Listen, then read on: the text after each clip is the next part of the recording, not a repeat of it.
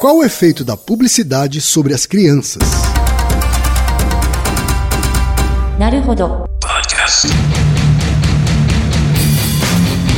Bem-vindo ao Naruhodô, podcast para quem tem fome de aprender. Eu sou Ken Fujioka. Eu sou Altair de Souza. E hoje é dia de quê? Desapontando estudos.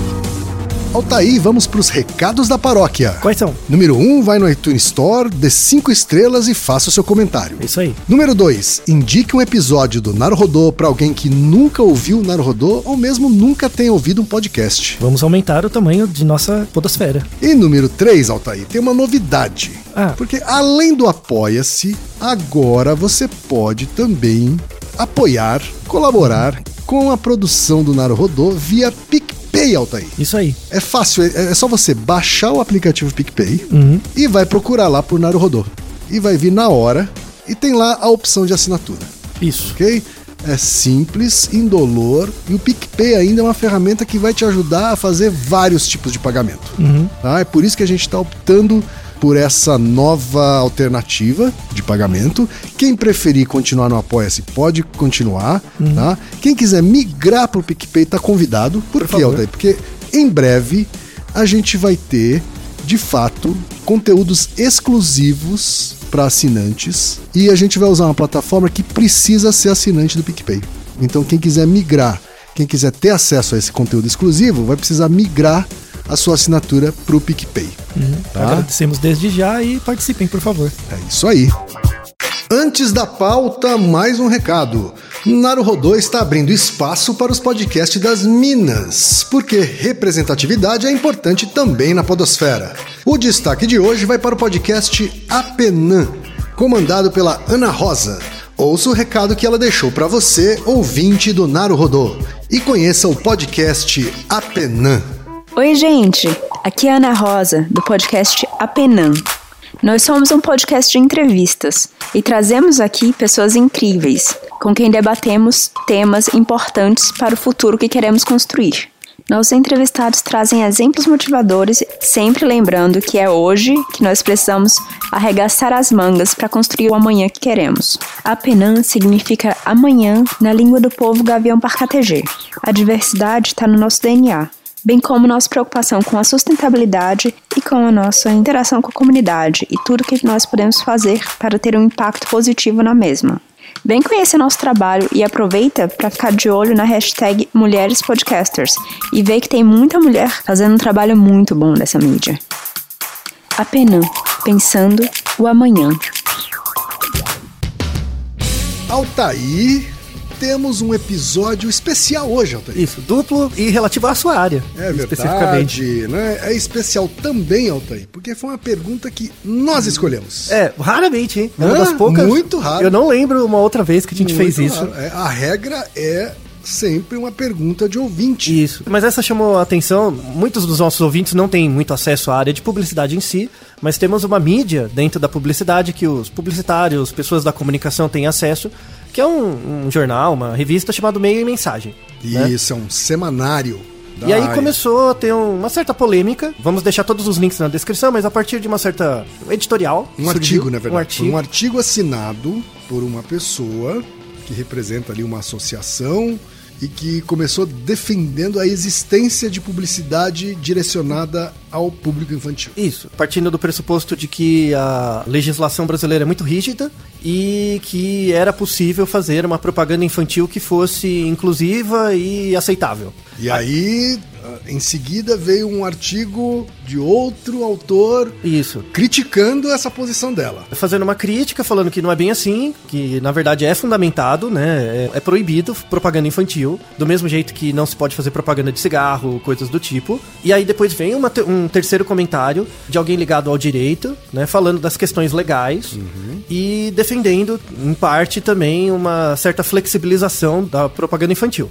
Além disso, vamos deixar na descrição um outro comentário que é um pouco mais antigo, né? Porque esses comentários são desse ano, 2019. Um comentário de 2018 que saiu na super interessante. Que o, o título é Se é aceitável fazer propagandas infantis. E aí tem uma pessoa que defende que sim e tem uma pessoa que defende que não. Tá?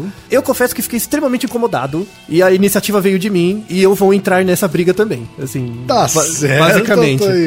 É, a ideia é essa, tá? Então, esse episódio vai ser dividido em duas partes pelo seguinte. Na primeira parte, vamos falar sobre como funciona as teorias de persuasão nos adultos. Como a propaganda funciona nos adultos, tá? Para isso, a gente vai usar uma teoria que fala do todo para parte, né, da, da comunicação de massa para os indivíduos, que é a teoria do agenda setting, e depois uma outra teoria que vai do indivíduo para o todo. Né, que é a principal teoria de persuasão. Explicando isso, a gente vai explicar como funciona a lógica do efeito persuasivo da propaganda no adulto.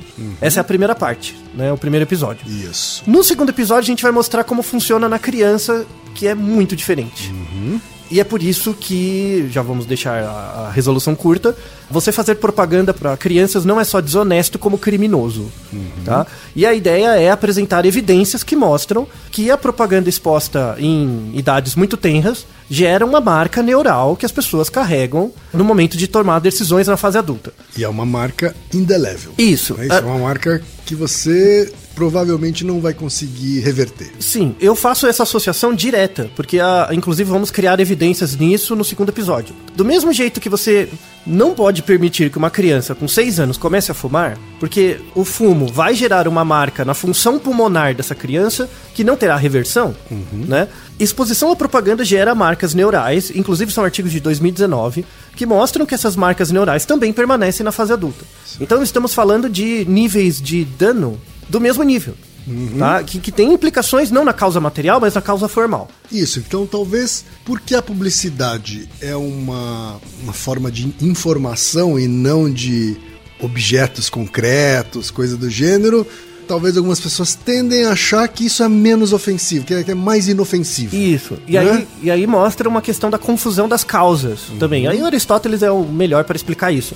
Quando eu fumo um cigarro, por exemplo, eu estou trabalhando com a causa material, com a materialidade. Então eu fumo um cigarro, ela, esse cigarro entra no meu pulmão, gera uma redução da função pulmonar, então afeta causas materiais mesmo. É um comportamento que gera um efeito biológico que eu consigo verificar por meio de experimentos o, o efeito disso a médio e longo prazo, e aí eu consigo mostrar, atestar que esse efeito biológico do cigarro é negativo e propor, usar isso como um argumento para propor uma teoria pública, uma teoria de saúde pública para reduzir o uso do cigarro. A ideia é que na a publicidade, assim, pelo menos no passado, nos anos 60, 70, se achava que a publicidade não tinha esse efeito, porque era uma ideia, né? Então as ideias não deixam marcas, né? Então não tem como verificar a validade ou o dano Sim. até os anos 2000. E, portanto, não precisa estar sujeito a uma política pública também. Isso. Então você tem, na verdade, forças, né? Você tem argumentos que, como as nossas áreas são divididas em exatos humanos e biológicas, que é uma besteira, é, a partir dos anos 2000, mais ou menos, começou a surgir metodologias novas em que você consegue verificar o efeito da causa eficiente, que seria a propaganda, e verificar possíveis efeitos materiais e formais da propaganda, né? E aí, Esses estudos são relativamente recentes, Sim, não tem? sim. Você tem indícios a partir dos anos 80, 90, mas a partir dos anos 2000 que os estudos começam a ficar mais técnicos mesmo. Certo. Só que o pessoal da publicidade da comunicação não tem acesso a eles porque não conseguem ler, porque não tem uma percepção biológica também. Que o efeito da propaganda gera um efeito biológico também, tá? E aí essa cisão das áreas gera uma dificuldade de entendimento dos argumentos, mas na, na verdade faz parte de um todo, Claro. tá? E aí a gente volta numa máxima que falamos em vários Naruhodos, que a, as crianças não são pequenos adultos, mas os adultos são crianças grandes. E você tem uma certa percepção da publicidade, da publicidade no Brasil principalmente, de tratar a criança como um pequeno adulto. Então, se eu consigo fazer uma mensagem persuasiva para você, que entre aspas não te faz mal, isso também deve valer para criança. É desconsiderar completamente o fato de que a criança tem um desenvolvimento neural, uma maturação neural e muitas vezes ela não está, não tem capacidade de se defender cognitivamente de certa mensagem, tá? Inclusive esse é um dos argumentos. A maior parte dos artigos que a gente tem sobre propaganda infantil fala sobre efeito de propaganda na alimentação. Tá? Então se fala menos, por exemplo, sobre brinquedos, sobre mais mais alimentação. Então em vários países você tem restrições sobre a propaganda de alimentos, né? Sobretudo alimentos processados, ultraprocessados, eh, alimentos com muito açúcar para criança. O país que tem uma restrição maior é a Austrália. Inclusive aconteceu um caso muito interessante, que é desse ano, vamos, vamos deixar os dois artigos na descrição. Saiu no final do ano passado um artigo numa revista de nutrição chamado Appetite, que é, é um artigo mostrando, usando ressonância né, magnética, o efeito de marcas de produtos. Né? Então você mostrava as marcas dos produtos alimentares e não alimentares para as crianças e viam que a, as crianças tinham uma facilidade cognitiva maior de reconhecer marcas que para elas eram mais familiares. Né? Marcas que elas viam nas propagandas. Sim. Logo, o, o, o pessoal né, nessa revista colocou como uma recomendação de que se proibisse propaganda de alimento para criança. Tá? Isso chegou, esse artigo foi publicado, chegou na, no Ministério da Saúde, né, lá da, da Austrália, e eles falaram, é, parece razoável, fizeram uma portaria, não, vamos restringir o tempo de exposição de crianças à propaganda infantil para alimentos. Aí, esse ano surgiu, teve um, um cara clássico das teorias de comunicação na Austrália. Ele escreveu uma carta para Appetite, né, que é a revista de nutrição, elencando vários pontos do porquê ele achava que o artigo estava errado. Que é normal. Já aconteceu comigo, por exemplo. Eu publiquei um artigo uma vez na European Respiratory Journal e uma pessoa mandou é, é, várias críticas à metodologia e tal. Aí o que, que normalmente Que é uma editor coisa natural do, Comum. do mundo científico. Sim, né? Assim, tranquilo. haver questionamentos Normal. sobre estudos. Uhum. Normal. Aí o que, que o editor da revista fez? Mandou os comentários pra gente, a gente fez uma carta respondendo e o, o- na revista ficou publicado tanto a carta quanto a resposta. Sim. E tudo bem, não- nenhum dos comentários era algo que deslegitimava o artigo nem nada. Então esse cara fez isso e aí o editor da Petite falou: então escreve uma carta, assim, coloca os comentários certinho que a gente manda pros autores, os autores respondem e a gente publica. Esse cara da comunicação não queria que os caras respondessem, ele queria que o artigo fosse retirado. Ele queria retirar o artigo da Sei. revista. Pra isso, você tem que ter um comentário muito grave. Você tem que mostrar que tem um erro, uma Tá indicação de praticamente fraude. validando mesmo aquele É, estudo, né? se você descobrir que tem uma fraude, aí tudo bem. Mas não era, os comentários que ele fizeram não era isso, era uma discussão. E aí o que, que ele fez? Ele se recusou a mandar a carta Uhum. e ele publicou numa revista de comunicação a crítica dele. Hum. Então, o, o- pessoal da comunicação teve acesso só à crítica e não ao artigo Certo. Uhum. da área de nutrição. E o pessoal da nutrição teve acesso só ao artigo da nutrição e, E não, não da à comunicação. Uhum. Ou seja, cada um ficou na sua trincheira jogando pedras. Certo. Tá? As críticas do cara eram pertinentes. Valeria a pena colocar na revista e, e tecer uma discussão. Mas ele não queria, ele queria tirar o argumento. Né? E aí a gente entra, por Uhum. Que é exemplo. mais um- uma consequência nefasta aí dessa separação entre... Entre as áreas. Entre as áreas. Entre né? as áreas. E que afeta, por exemplo, estratégias de política pública. Uhum. Né? Porque um não conhece da evidência dos outros, não consegue validar. É uma droga, assim, Uhum. basicamente.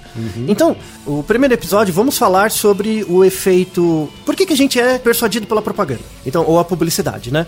Quem mesmo comentou que propaganda são coisas mais institucionais, assim, né? É, ela, ela, ela tá associada a coisas mais ideológicas, né? Mais de Estado. Isso, é como se fosse a, a- publicização de ideologias, né? Uhum. A- a você- propaganda. isso- a propaganda. Por isso que a gente fala que a, da propaganda nazista, por exemplo, Uhum. né?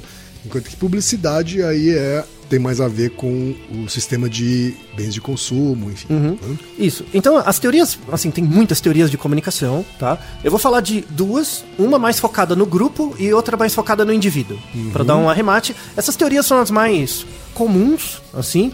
No Brasil elas não são estudadas tanto quanto deveriam, mas elas são bem consensuais, assim, né? Já tem muita literatura a respeito, vamos deixar umas referências explicando essas teorias. A primeira teoria é chamada teoria do agenda setting, da criação de agendas. A teoria do agenda setting, ela é uma teoria de comunicação de massa. Então ela, ela parte do grupo para os indivíduos, tá? A teoria do agenda setting, ela atesta, ela fala sobre a habilidade de uma mídia, que seria o jornal, a TV, a internet, a habilidade de uma mídia de influenciar a importância dos tópicos da agenda pública. Então ela parte do pressuposto de que o que é mais comum nas mídias acaba sendo mais comum, mais saliente no que as pessoas pensam. Acaba sendo esse o pensamento predominante. Isso. A gente chama em português, pode chamar em português de efeito Datena. Uhum. O que, que é o efeito Datena? Se você vê o programa do Datena todo dia, você vai achar que tá tendo uma hecatombe o todo o tempo. Isso é o Agenda 7. Então só tem desgraça, morte, tal, tal, tal. Isso fica saliente na sua cabeça, você só acha que só tem desgraça. Esse Agenda 7 é uma teoria que surgiu em 1968 com dois pesquisadores dos Estados Unidos, o Macombs e o Donald Shaw. Eles fizeram um experimento inicial que é chamado experimento de Chapel Hill, né, na Carolina do Norte. 1968 é- era uma época em que teve uma eleição nos Estados Unidos, que é a eleição do Nixon. Sim. Né? E aí eles fizeram um estudo em que eles perguntaram para um conjunto de habitantes, a a Chapel Hill é uma cidade pequena, eles perguntaram para os habitantes na época da eleição quais assuntos sobre a eleição eram mais importantes naquele momento. E aí as pessoas davam uma lista do que era mais importante. E aí eles fizeram uma avaliação das mídias, o que estava aparecendo na TV e nos jornais. E eles viram que tinha uma correlação muito alta. Sim. Então o que aparecia nas mídias aparecia na boca do povo. Ou seja, há uma correlação entre o ovo e a galinha aí. Isso. Né? Né? O que ele não conseguia mostrar muito bem naquela época, a direcionalidade. Sim. Se era da mídia para a opinião pública ou se a mídia reproduzia coisas que a opinião pública falava, tá? Na verdade, na época, nos anos 60, 70 e tal, eles achavam que provavelmente vinha da mídia para o indivíduo. Né? Por quê? Porque o meio de acesso à informação era jornal e TV, era muito massificado e você não tinha acesso ao que acontecia em outros países e tal. Então era mais provável que a mídia determinava a agenda dos indivíduos. Até porque, diferente de hoje, né? O que quem tinha poder de voz né, era a mídia. Era a mídia. Só a mídia. Isso. né, assim, os indivíduos não, não eram mídias como hoje eles conseguem ser. Muito bem. Né? Isso. E era uma teoria bastante baseada, mais baseada até no jornalismo do que na publicidade. Isso, exatamente. Né? Então, a gente estava falando sobre como os telejornais e como a rádio e como capas de manchetes de jornal, Uhum. né? Agendavam a cabeça das pessoas. Exatamente. A publicidade acaba entrando nisso porque ela usa as mídias para transmitir a Sim. Uhum. mensagem persuasiva. Então, Mas o mecanismo é muito parecido, né? É, excelente ponto, porque a ideia do Agenda Setting cresceu muito, né, na- no jornalismo, depois na publicidade, nos anos 70, 80. Quando chegou nos anos 90, 90 para 2000, começou a aparecer a internet. O que acontece quando aparece a internet? Você começa a dar poder de persuasão ou de mediatização para os indivíduos, né? Então, por exemplo, nos anos 70, eu tinha que falar com quem? Se o quem estava morando em outra cidade, ou eu ligava para ele ou eu mandava uma carta, né? Então, tinha um tempo, até 20, 30 anos atrás, se eu, eu podia chegar para você e falar: quem? Eu chego na sua casa em 10 minutos. Ou eu estou a um quilômetro da sua casa. Isso era a mesma coisa. Tempo e espaço eram coisas juntas. Eu falar que estou a um quilômetro da sua casa ou 10 minutos era a mesma coisa. Porque eu tinha que percorrer esse, essa distância real e eu levava um tempo. Exato. Né?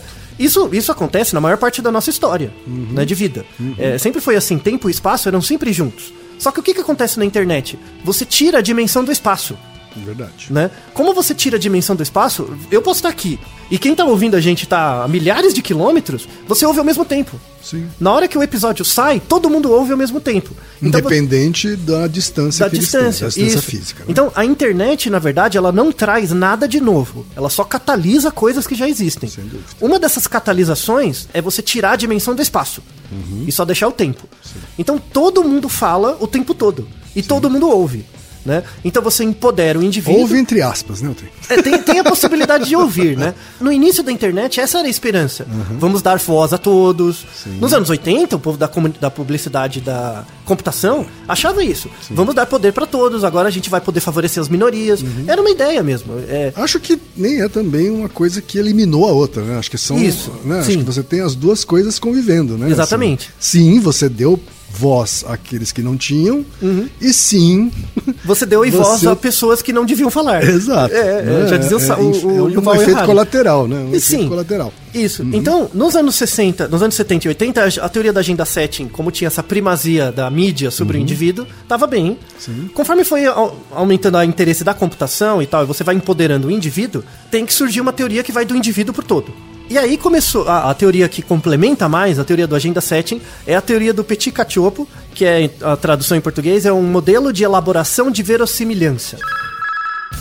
Altair, o nosso apoiador, a Lura, tem vários cursos disponíveis, né, Altair? E Verdade. tem um deles que me chamou a atenção, que são os cursos de Data Science, Altair. Ah, que legal. É Ah, uma área que eu trabalho Não é? eventualmente, sim. Pois é, então, é um, é um curso introdutório Uhum. tá, de Data Science com uso de Python. Ah, que legal. Linguagem de programação muito seja, importante. não tem nada mais contemporâneo do que isso, né? Exato.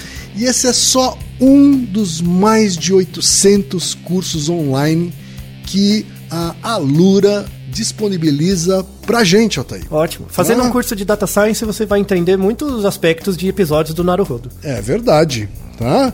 Então a Lurael está em uma das maiores plataformas educacionais à distância do mundo. Tá? São cursos rápidos, fáceis, estão todos disponíveis numa só matrícula. Né? Ou seja, você faz só uma matrícula e pode fazer o curso que quiser, quando quiser. Ótimo. Tá? Então ela pode fazer a diferença na sua carreira. Seja para entrar no mercado de trabalho, ou seja para subir aquele degrau na sua trajetória profissional. Tá? E o ouvinte do Naruhodo, Ataí, tem oferta especial. Ô, o ouvinte beleza. do Naruhodo tem 10% de desconto no preço original. Tá? 10% de desconto. E para ter esse desconto, você precisa visitar a URL alura.com.br barra promoção barra Naruhodô. Repetindo, alura.com.br barra promoção barra Naruhodô. E esse foi então o nosso momento Alura do episódio de hoje. Conforme foi au- aumentando o interesse da computação e tal, e você vai empoderando o indivíduo, tem que surgir uma teoria que vai do indivíduo pro todo. E aí começou a, a teoria que complementa mais, a teoria do Agenda Setting, é a teoria do Petit Cacciopo, que é a tradução em português, é um modelo de elaboração de verossimilhança. O que, que é uma coisa verossímil? Uma coisa verossímil não é uma coisa verdadeira. É a coisa mais provável, Pra mim. Então, o que eu acho mais provável, dado o meu conhecimento, é o que eu acho verossímil. E é parte do indivíduo, tá? Então, a ideia da teoria de persuasão é um processo dual, porque tem dois lados, de mudança de atitude. Então, eu tenho minha opinião, o quem quer me persuadir. Quando ele quer me persuadir, ele cria uma mensagem e essa mensagem vai tentar mudar a minha atitude. Primeiro muda a minha opinião, depois pode mudar a minha atitude. Tá? E por que, que chama modelo dual? Porque tem dois caminhos.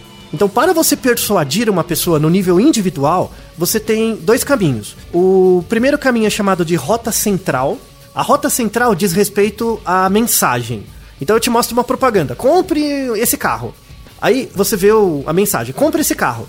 Quando você está usando sua rota central, você está avaliando os argumentos pelos quais você compraria o carro. E são argumentos objetivos. Eu penso no preço, eu penso quão rápido esse carro é, eu penso no quão útil ele é para mim. Então, toda vez que você usa a rota central, você está gastando tempo. Você está pensando e tentando criar argumentos com base em tempo, tá? levando em conta o tempo. E uma outra parte da persuasão, por exemplo, quando eu faço uma mensagem e eu escrevo o seguinte: esse é o carro com uma maior economia de combustível. Eu tô trabalhando na sua rota central. Eu tô te dando um argumento pra. Não, eu quero um carro econômico, faz sentido, então é um argumento razoável ter esse carro. É a rota central. Ao mesmo tempo, você tem a rota periférica, que é algo que dá uma volta. Ou seja, ela come o tempo. Então, mas esse carro é o mais bonito, esse carro tem uma cor, eu percebo ele rápido, o slogan, o jingle, né? Então toda mensagem persuasiva tem algo central, que é o argumento, e algo periférico, que são essas coisas, né? Isso. E os dois juntos compõem a mensagem persuasiva, no nível do indivíduo. Tá?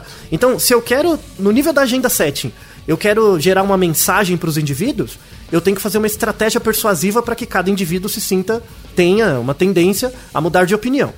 Tá? Essa é basicamente a estratégia. E aí, nessa teoria de persuasão, tem vários estudos, vamos deixar alguns na descrição, que mostram que características, como é uma teoria da pessoa, que características dos indivíduos predispõem eles a serem mais persuadidos, tanto no nível central quanto periférico. Então, o primeiro critério, são cinco critérios para você discriminar indivíduos em função do nível de persuasão. O primeiro critério é chamado need for cognition, necessidade de cognição. Need for cognition é o quanto as pessoas gostam de pensar sobre as coisas. Então, quando você me fala uma ideia, eu fico pensando, hum, por que, que ele me falou isso? É um atributo de personalidade, né? São pessoas que gostam de deliberar sobre aquilo que você está falando. Ela gosta de discutir. Me convença. Sim. Sabe aqueles programas que tem no YouTube? Tipo, eu acredito que a Terra é plana, me convença. Do contrário, é, você está trabalhando com o need for cognition da pessoa. Sim. Então tem pessoas que, que precisam de justificativas. Elas têm uma rota central muito forte. Você só consegue persuadir a ela se você conseguir convencer ela. Né? Isso é o primeiro critério. O segundo critério é o critério do tópico importante. Então, por exemplo, quando eu falo com você uma, um tema que é muito importante para você, você tende a usar mais a rota central. Então, ah, imagina que você é alguém que se preocupa muito com o meio ambiente. E aí eu quero mudar, eu quero persuadir você a investir, sei lá, doar dinheiro pra mim. Então, eu sou uma ONG. Eu já sei que o ambiente é algo importante pra você. Então eu tenho que trabalhar na rota central. Sim. Eu tenho que te dar um bom argumento, porque em geral você tem informações. prévia sobre o, Você o já tema. tem uma certa predisposição. Né? Isso. Se eu te dou uma informação, então é é um tema importante. Se eu te dou uma informação que eu quero fazer com que você mude de opinião, eu tenho que trabalhar na rota central. Se eu te dou uma informação que valida aquilo que você ac- acredita, você vai pela rota periférica. Então, ah não, isso é o que eu acredito, só que eu mudo a cor. Eu torno, eu ponho uma musiquinha, eu deixo a mensagem mais positiva, você adere mais rápido. Então é, é essa a ideia de pensar no target, né? Pensar na, na estrutura da marca, né? Da- do, do público. Então esse seria o segundo. A terceira característica é a situação da pessoa atual, que é se você tem tempo disponível ou não. Já é meio óbvio, né? Se você tem pouco tempo disponível, você é mais persuadido por coisas periféricas. Se você tem muito tempo disponível, por coisas é, centrais, tá? Não ao contrário? Não, tipo, você tem meio minuto pra decidir. Então, às vezes, você pensa um pouquinho, mas se tiver alguma coisa da cor do carro ou design, puxa mais sua atenção. Entendi. É aquela coisa do, do impulso. Compra por impulso, né? Então, ah, é compra por impulso, por exemplo, se eu vou comprar por impulso uma coisa que eu não gosto, tipo, sei lá, uma maquiagem, eu nem começo. Você não vai me persuadir. Você vai precisar atacar em coisas quando eu tenho mais tempo. Agora, se eu já compro maquiagem e é por impulso, só que essa maquiagem parece mais bonita do que a outra, tende você a comprar mais rápido. Tá. E aí, Tá. por isso você tá falando de uma coisa que tá mais no entorno e não no centro. não central, né? Não é um tema central. A quarta é você fazer a pessoa se sentir bem sobre a propaganda, que é o efeito do humor. Então, não precisa ser uma mensagem bem morada, mas uma mensagem positiva.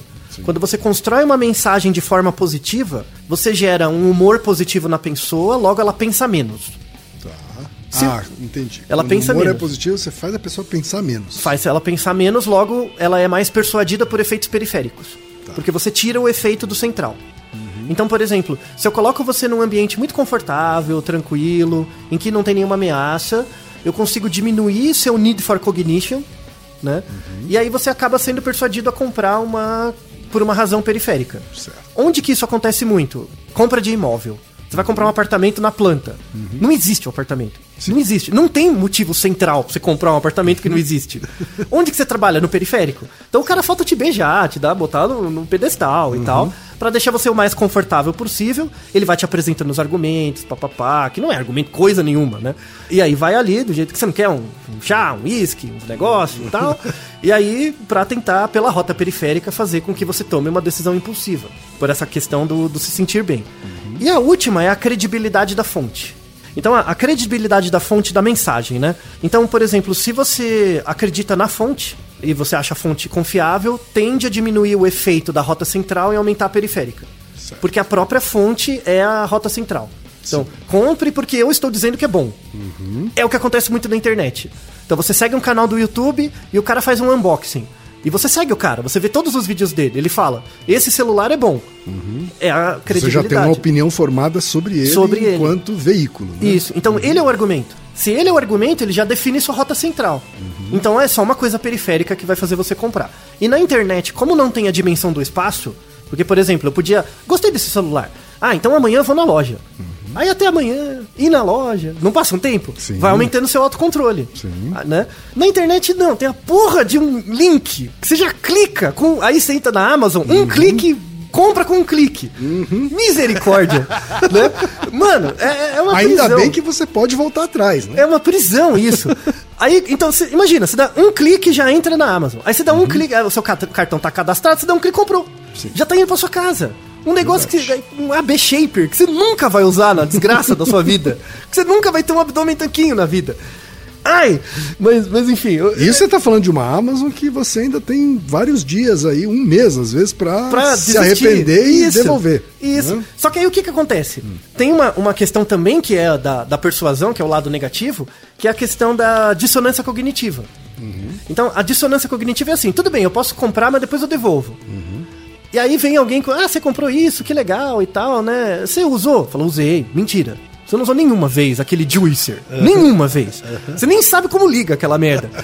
Aí você fala, ah, mas eu não vou devolver, amanhã eu vou ver. Aí quando vem, passou um mês. E você Já fica. foi. Já foi. O dinheiro não me fez falta, né? Não tô passando fome. Então tá bom. Deve ter pouca gente que devolve, porque senão a Amazon não, taria, não teria essa política de devolução, certo? Ah, Arthur? demônio! né? Mas você vê que é tudo bem feito, né? A teoria fica. Agora, todas essas características que você colocou são características inatas. A gente nasce com essas características, então Não. é difícil combatê-las por conta disso? Então, quando você é adulto, isso são características relacionadas ao, ao processo de aprendizagem. Então, eu quero fazer você aprender um conceito. Eu tenho que mostrar um argumento do porquê esse conceito vale, eu tenho que mexer na estrutura da mensagem, na forma, quem te ensina, se é um professor, por exemplo, que, te, que você gosta dele ou não. Uhum, Que tem reputação ou não. Isso. Uhum. Que ele tem uma validade no, no- no ambiente e tal, na instituição. Aí fica mais fácil de você comprar uma ideia, tá? Então, a mídia, né? A mídia, a propaganda e tal, é como se fosse um professor que quer te ensinar uma coisa. Só que ele quer te ensinar uma coisa atendendo a agenda de alguém. Não a agenda do conhecimento. E por isso que tem uma galera estudando isso e, e é meio grave. Né? A- As pessoas são persuadidas o tempo todo. Maldito marketing. Eu falo que um dos objetivos da minha vida é acabar com o marketing. Mesmo, sabe? Pelo menos a teoria do Petit Cachopo associada com a do Macombs faz sentido no sentido de explicar esse fenômeno social, né? E por que que existem mídias? Por que que existe a, a agenda, né? E a persuasão. Nós somos indivíduos que, como você não sabe o que está acontecendo no mundo todo a todo tempo, você compra ideias, né? Então, no passado antropológico, você acreditava no pajé, acreditava no xamã, no líder do grupo. Então, Ele desempenhava esse papel. isso. E como ele tinha reputação, ele te dava uma mensagem para te economizar tempo. Ele falava, faz isso que dá certo, a gente sobrevive, a questão do mais experiente e tal. Só que agora que a gente vive numa sociedade na internet, onde você não tem mais a dimensão do espaço, você só tem o tempo. Você não tem tempo de pensar. Como você não tem tempo de pensar, tem um monte de informação chegando ao mesmo tempo, isso acaba com a sua rota central e você só vive na marola da rota periférica. Isso é muito desonesto. Muito desonesto. Porque o objetivo é alimentar o sistema de mercado. Fazer as pessoas comprarem mais, para trabalhar mais, para ganhar mais dinheiro, para comprar mais. Tá? Isso não tem a ver com uma escola sociológica, econômica. Isso vem do Adam Smith. É clássico. E aí, eu, eu, eu até, para começar a fechar essa parte, eu falo da importância, por exemplo, do estudo da antropologia, que é uma área que as pessoas dão muito pouca bola em geral, sobretudo o pessoal da, da economia, ou mesmo da, da própria sociologia. Não sei porque o sociólogo e, e antropólogo brigam.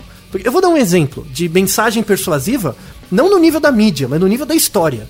Porque você pensa, tem um indivíduo, o indivíduo é afetado pela mídia, e também afeta a mídia, né? Tem esse ciclo. sim. Só que a mídia tem uma história. Uma história é, das instituições, mas também uma história cultural, histórica, desde a origem da civilização humana. Tá? Por exemplo, já falamos de vários, em vários episódios sobre o Adam Smith, a teoria do Adam Smith, né? Um deles é um episódio, vamos deixar na descrição, é sobre o movimento maker, que é do começo do Naruhodo, mesmo que eu explico rapidamente a lógica do Adam Smith, mas só recapitulando, na riqueza das nações, Adam Smith parte do pressuposto de que uma nação rica é uma nação capaz de gerar trabalho. né? Se isso for verdade, tem consequências. Uma das consequências é, se uma nação rica é uma nação capaz de gerar trabalho, a sociedade inerentemente é desigual, porque você vai ter um empregador e um empregado. Né? Logo, o papel do Estado não é garantir a igualdade, porque é demagogia, é demagogia mas sim proteger os ricos dos pobres. É impedir, impedir que os ricos massacrem os pobres e impedir que os pobres matem os ricos, como aconteceu na Revolução Francesa. Essa era a ideia do Adam Smith, comprar essa ideia E é o que começou a acontecer também no Chile, né? ah, não, em todos os locais. Não, é, essa lógica tem 200 e poucos anos. Deu origem à Revolução Industrial e tal. No nosso Naruhodo, que a gente fala se é possível juntar exatas humanas e biológicas, a gente trabalha muito isso. Da educação voltada para o trabalho e tal. Pega o exemplo da minha avó, tá? Minha avó estudou pouco, mas minha avó chegava para mim, quando eu era jovem, e falava para mim assim, meu filho, você precisa estudar para arrumar um emprego e ser alguém na vida. Você acha que minha avó leu A Riqueza das Nações, do Adam Smith? Quem Fujoca? Responde. Você acha que minha avó leu? Provavelmente não. Ela precisava? Não. Exato! Porque isso tava na porra da agenda setting do Estado. Uhum, sim, há, claro. há- há 200 e poucos anos já. A superestrutura já convenceu ela Muito de que bem. ser alguém significa ter um trabalho, um Isso. emprego, enfim, né? Isso, ela nem foi convencida. Ela Uhum. já nasceu numa estrutura que isso estava dado. Já é dado, estava na linguagem. Uhum. Na linguagem. Já está na linguagem, nas relações, nas expectativas. Do mesmo jeito, por exemplo, as relações de gênero. Né? As relações de gênero não é uma, algo que tem agora, já é uma superestrutura que já existe historicamente há centenas de anos. Por isso que é muito difícil de mudar enquanto indivíduo. Né? E por isso que você tem tensões sociais para tentar mudar esse agenda setting é, é, histórico. Né? Então, a- as estratégias de mudança de persuasão existem muito antes da publicidade. Começou, começou na religião, começou nos ritos. Isso, agora chegamos, assim. Sim. né? Quer dizer, a publicidade ela é uma estrutura que até perpetua algumas dessas, Total. dessas dinâmicas, né? Mas é uma dinâmica que nasceu historicamente. Sim, nasceu como uma religião. Nasceu como uma religião. Voltamos, por exemplo, na teoria do Augusto Conte, né? Das fases do pensamento positivo. A primeira fase é a fase religiosa, em que, ah, eu faço o que eu faço porque eu sigo Deus qualquer, a estrutura religiosa qualquer. A próxima fase é quando você deixa de seguir a religião e segue uma alegoria do que seria a religião. Que é, por exemplo, não, eu não faço isso porque eu sou católico. Eu faço isso por causa do mercado. Por causa dos stakeholders. Porque eu sou alguém empreendedor. Porque o, o futuro é seguir a porra do coaching quântico. sabe? É, ou o signo de tal. Ou o meu, a- sei lá, o meu, meu outubro, sei lá, o meu Júpiter É retrógrado. o propósito da empresa também. Exato, né? isso. o propósito Vista... da empresa Ai, é uma nova igreja. meu tá? cacete! Vista a camisa da empresa. Você tá relendo os textos do Adam Smith. Então é como se fosse. Só do. E tem outros caras também. É, é como se. A, a alegoria que eu faço é como se a humanidade fosse um lago e a, e a história, a realidade jogam pedras nesse lago que geram ondas que vão afetando você. Então você hoje é o resultado da Revolução Industrial, da independência do Brasil, da imigração japonesa, é, é, é, de uma série de processos. Que no nível proximal é a propaganda e tal, mas no nível distal é a história do Estado, né? Então, é algo muito grave, que, assim, é, é uma estrutura que aparece, que a gente não consegue fugir, mas é muito importante entender sobre ela. Sem dúvida. É importante entender, inclusive, para você conseguir ter algum tipo de De resistência. de resistência e de Sim. empatia pelas outras verdades que essa superestrutura Isso, criou. pelas condições né? dos outros, pela alteridade. É, O papel do negro o papel da mulher também Isso. foram criados por essas mesmas superestruturas, assim, por isso que é tão difícil de mudar, né? Exato. E, Essa- você não vai mudar no seu tempo de pessoas, vida. né? Né? Então, Agora, tudo isso que a gente está falando, né, Otaí? A gente está falando ainda no campo dos adultos, né? assim? Isso, total. Imagina, imagina um adulto com algum estudo, desenvolvimento cognitivo, né, uma formação. Hum. com vontade de pensar um né? pouco. Exato, alguma capacidade de pensar por si só. Ainda assim, ele é bastante manipulável, bastante é, propenso a, a um discurso persuasivo, etc. É, exato. E, e- e tanto é que o Petit Cachopo coloca, em outros autores também, que é como é que você resiste à persuasão. Porque parece que é algo, meu Deus, eu estou sendo controlado, assim, são, sei lá. né? Dá pra resistir, mas a, a principal estratégia pra você resistir à persuasão é você saber que ela existe e saber dessa ideia da rota central e da periférica. Que quando você está pensando por você mesmo, você tem um argumento e você tem a forma. Você tem a forma e o conteúdo. O que a gente fala, né? A primeira estratégia pra você resistir à persuasão é contar até 10. Pra contar até 10, você tem que saber contar. Sim. Isso é crucial, tá? A escolaridade é algo que determina, praticamente determina a sua resistência à persuasão. Se você tem uma escolaridade baixa, não in- independente da sua idade, você é mais suscetível a ser persuadido sem perceber, tanto pela rota central quanto a periférica. Crianças nascem com escolaridade? Não. Já começa- capacidade de contar. Então, já não tem causa eficiente, porque isso não tem escolaridade, é uma criança pequena. Não tem causa material e formal, porque o cérebro está se desenvolvendo. Ferrou, basicamente. Logo, é, é- é que aí entra a- o gancho para o, o segundo episódio. Toda essa teoria de agenda setting, de persuasão, não funciona nas crianças. Ao contrário do que o povo da publicidade fala. Vocês estão errados. Por que, que não funciona nas crianças? Porque elas não têm causa material e formal para usar essas estratégias sociais. Na verdade, o cérebro dela se desenvolve levando em conta o fato disso ser dado. Existe uma estrutura social, histórica, antropológica, cultural, que estrutura o cérebro dessas crianças.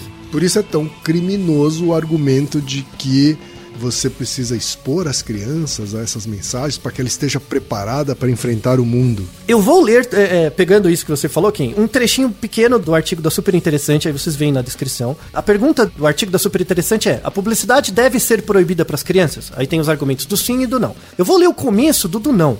Por que, que não se pode proibir? Abre aspas.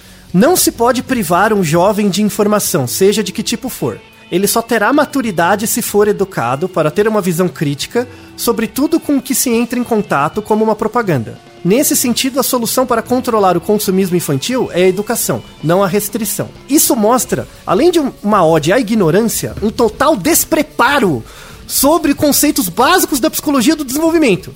Esse cara não leu Piaget e não tem a menor ideia, ou talvez não se importe. Isso é, é uma asneira, sabe? Que falta educação e não restrição. Como é que você educa uma criança de 3, 4 anos? você tem que dar um exemplo para ela conseguir repetir, testar, acertar e errar. E não é ficar mostrando propaganda da, sei lá, do, do Baby Shark. A criança, isso vai grudar, gruda no meu cérebro. Eu acho que quando eu for pro inferno vai ter o diabo com uma tridente cantando Baby Shark, tururururu, despertando você. A galinha pitadinha antes, sabe? Então, você não tem escolha. Se, se pra mim já gruda na minha cabeça a música do Baby Shark, como que pra uma criança pequena não vai, sabe? E olha que eu não estou nem mostrando os argumentos ainda de artigos científicos que temos pra mostrar sobre esse efeito. Que a gente vai retomar na segunda parte. né? Exato. Então, esse primeiro episódio é mais de humanas, né? Que a gente explica a teoria e tal, um aspecto mais dedutivo.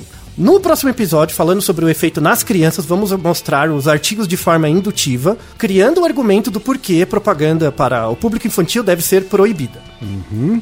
Então tá certo. Estamos aqui finalizando essa primeira parte, Sim. não é? E convidando já você a aguentar uma semaninha para ouvir a segunda parte desse episódio. Isso, vai lendo as referências até lá. Naruhodô, ilustríssimo 20. Você sabia que pode ajudar a manter o Naruhodô no ar? Ao contribuir, você pode ter acesso ao grupo fechado no Facebook e receber conteúdos exclusivos. Acesse apoia.se barra Podcast. E você já sabe, aqui no Naruhodô, quem faz a pauta é você. Você tem alguma pergunta pra gente ou quer comentar algum episódio? Escreva para nós. podcast@naruhodô.com.br. Repetindo? podcast@naruhodô.com.br. E lembre-se, mande nome completo, idade, profissão e a cidade de onde você está falando. É isso aí. Naruhodô. Esse podcast é, apresentado por b9.com.br.